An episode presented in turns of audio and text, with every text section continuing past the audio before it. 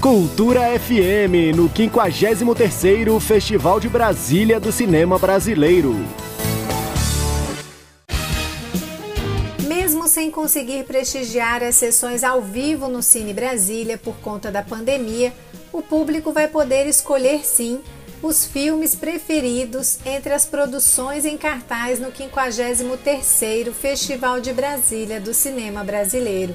Para a alegria dos apaixonados pelo cinema nacional, a votação do júri popular está mantida, tanto na mostra oficial quanto na mostra Brasília.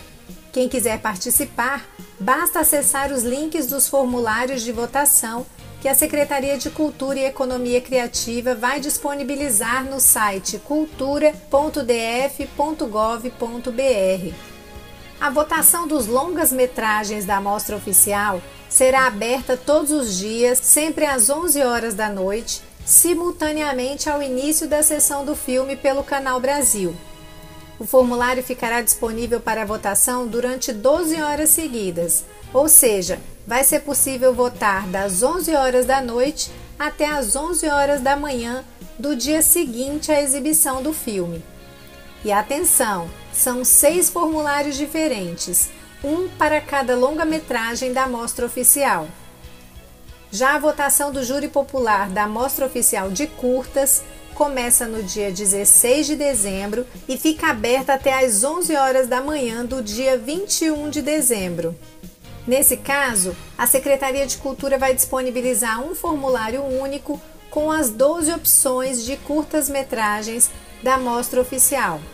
Por fim, a votação da Mostra Brasília inicia dia 17 de dezembro e vai até às 11 horas da manhã do dia 21 de dezembro. No site da Secretaria de Cultura, o espectador vai encontrar dois formulários de votação, um para os curtas e outro para os longas-metragens.